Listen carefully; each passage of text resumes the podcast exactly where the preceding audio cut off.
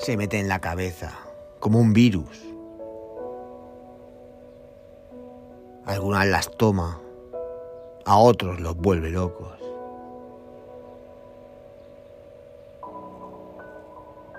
Y una vez que lo ves, no puedes olvidarlo.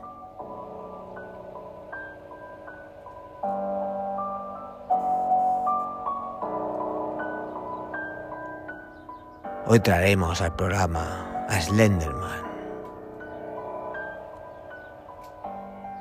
Comenzamos.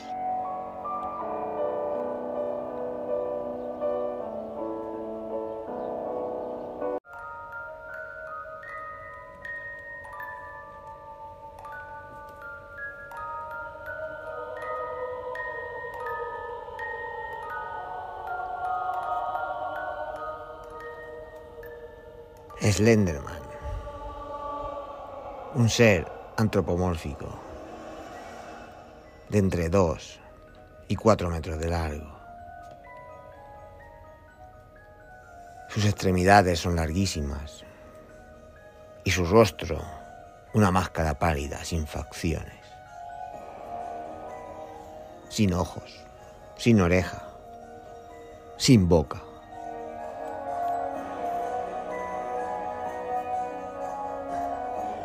En la espalda esconde seis tentáculos con los que ataca a sus víctimas.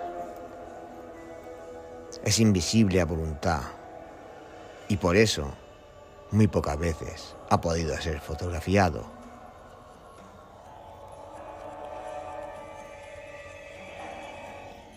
Se mueve en las sombras y acecha a los niños y adolescentes sin que nadie se ponga de acuerdo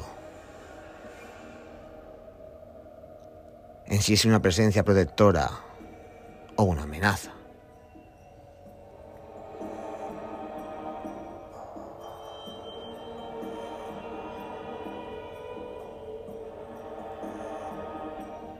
Lo crean ustedes o no, hay muchos adolescentes que creen en los creepypasta a pie juntillas, en la existencia de este personaje que en realidad fue creado en 2009.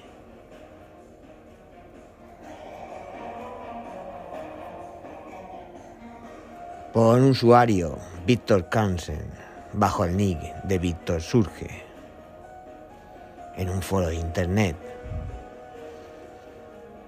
para participar en un hilo de imágenes retocadas con Photoshop. La abuela fue creciendo hasta convertir el personaje en un meme. Y de ahí a material para un creepypasta. Un tipo de relato de terror, de género colaborativo. Una vez convertido en personaje literario y en personaje fanfic el salto al mito y a la creencia de asistencia real del personaje. Fue un paseo en Calesa. Sobre todo cuando la red está inundada de vídeos, fotos y testimonios de internautas que alimentan la idea de que Slenderman vive entre nosotros.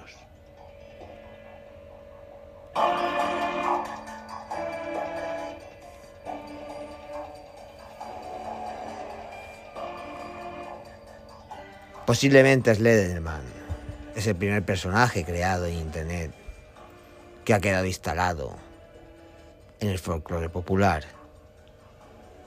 y que ha abierto las puertas a otros mitos digitales.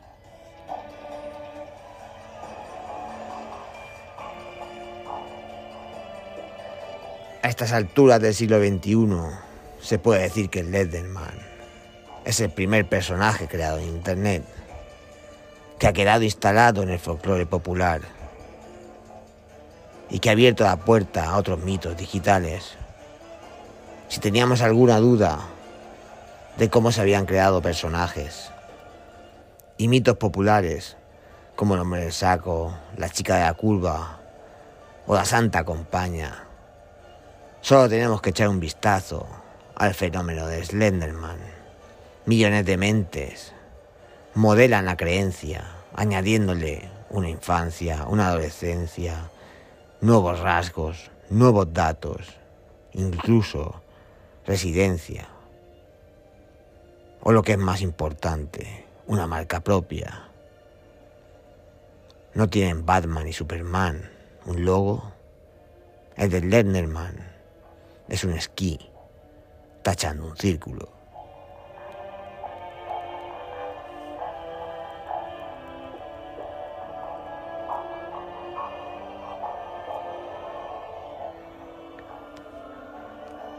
El mito, ya de por sí retorcido, tomó un giro tétrico el 31 de mayo de 2014.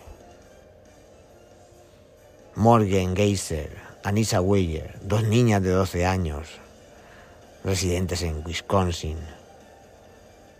se conocen e intiman cuando comienzan el curso. Crean una amistad muy especial ya que Anissa no es muy popular y no tiene amigos, y Morgan tampoco.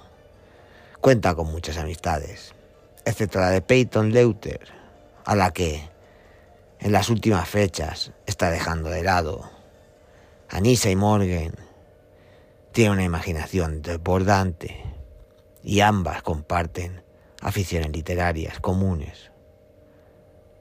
Y son fans de los creepypasta y de la literatura de terror. Entre ellas estalla una amistad que retroalimenta sus fantasías.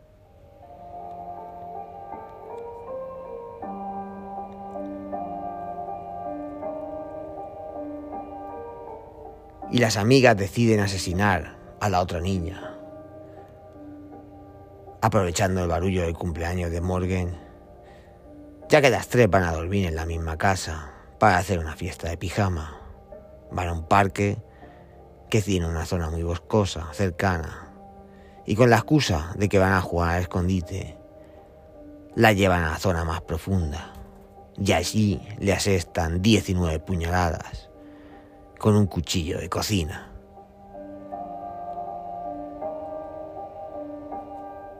Las autoras dejan en estado agonizante a la víctima y se escapan del lugar del crimen. Python se arrastra hasta una carretera cercana, donde es recogida por un ciclista, a la que narra los hechos y es trasladada a un hospital, donde le salvan la vida.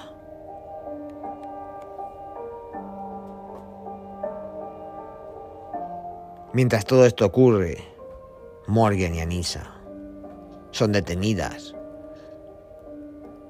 por un policía, al que le resulta sospechosa la presencia de dos niñas, tan pequeñas caminando solas por el arcén de Interestatal del 94. Anisa le cuenta a la policía que acaban de asesinar a Peyton Leuter y que se dirigían a la reserva natural de Nicolet, donde se encuentra la mansión de Lenderman para unirse con él. Los antecedentes y los precedentes de este caso criminal tan extraño son narrados con todo lujo de detalle y mucha pericia por Irene Taylor en un documental que se estrenó en su día en HBO.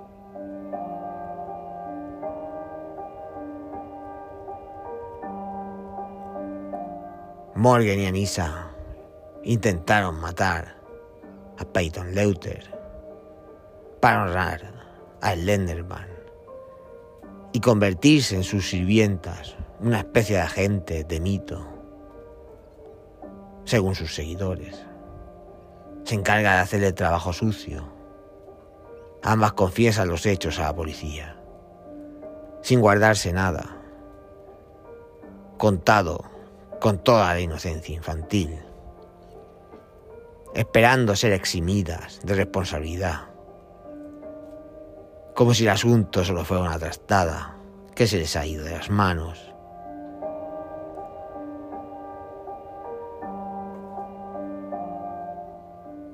esperando, o eso da la sensación, de que la policía crea en la existencia del Lenderman y que se monca en marcha para detener al verdadero culpable.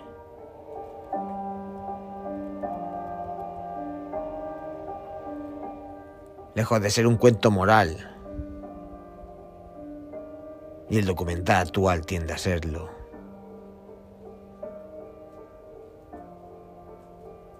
Cuenta los hechos con una frialdad arrebatadora, usando los testimonios de la familia, de las niñas, y transmitiendo a la perfección todos los sentimientos contradictorios que les produce el amor hacia las crías y el hecho de que hayan cometido un crimen tan horrible para honrar a un personaje ficticio.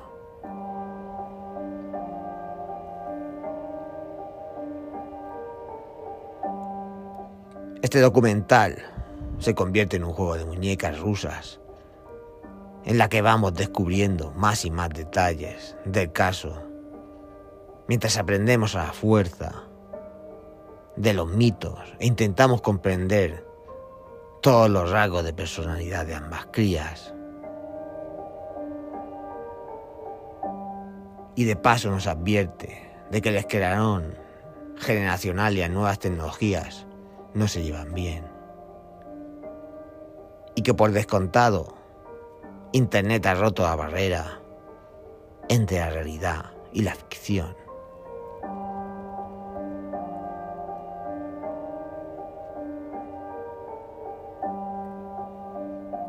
Morgan y Anissa decidieron creer en Slenderman. Al igual que otros decidieron creer que iba a ser nazis en la Antártida. O que Isabel II en realidad era un extraterrestre reptiliano. O aquello del afán de Ricky Martin, su perro y el bote de mermelada. Todos sabemos a lo que nos estamos refiriendo.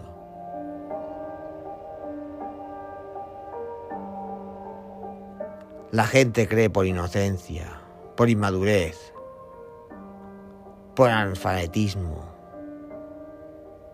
o simplemente por sentirse afianzada en sus ideas.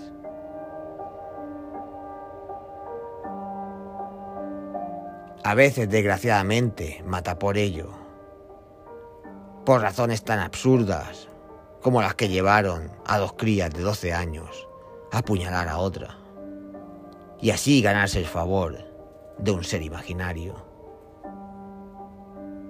que les esperaba en la profundidad de un bosque. El caso es conocido como el apuñalamiento de Slenderman. Se convirtió en carnaza para los medios sensacionalistas lo que provocó un estúpido debate sobre los límites del control de contenidos y el uso que se le debe a Internet. También generó una pequeña pero intensa ola de pánico en Estados Unidos, donde se sucedieron casos falsos o no, de asaltos violentos relacionados con el culto a tal personaje.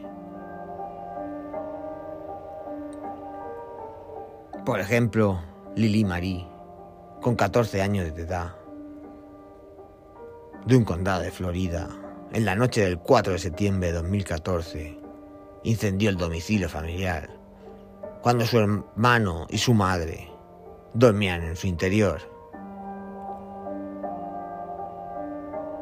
Aunque se sabía que el hecho podía estar relacionado con una riña doméstica o con un accidente, la chica cometió algunos errores de bulto en su declaración, como decir que no se sabía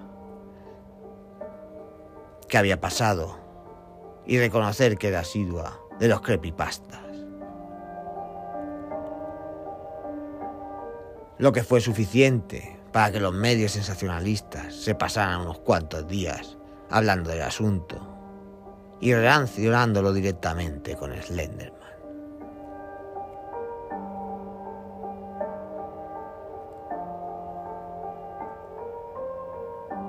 Y es así como se forjan las leyendas.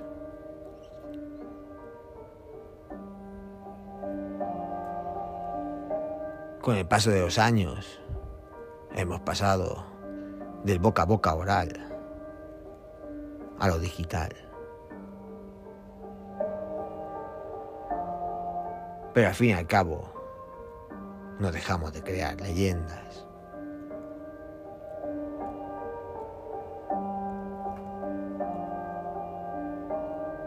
Porque siempre necesitamos crear un psique conectivo que nos una en el bien y en el mal.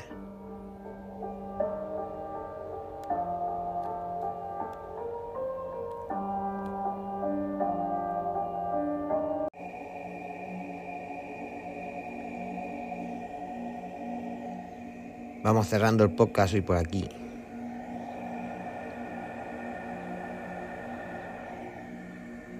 Muy oscuro hoy.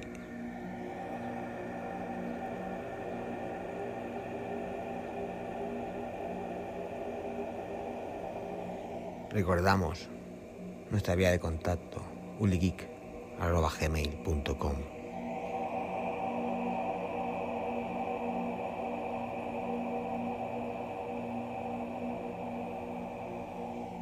y que podéis encontrarnos en todas las plataformas de podcast.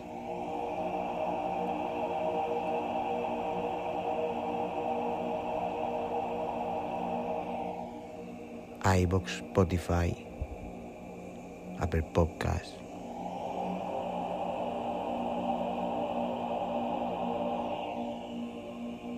Y recordar siempre, en la vida pasan cosas buenas y cosas malas aunque la gente en las redes sociales solo pone las buenas.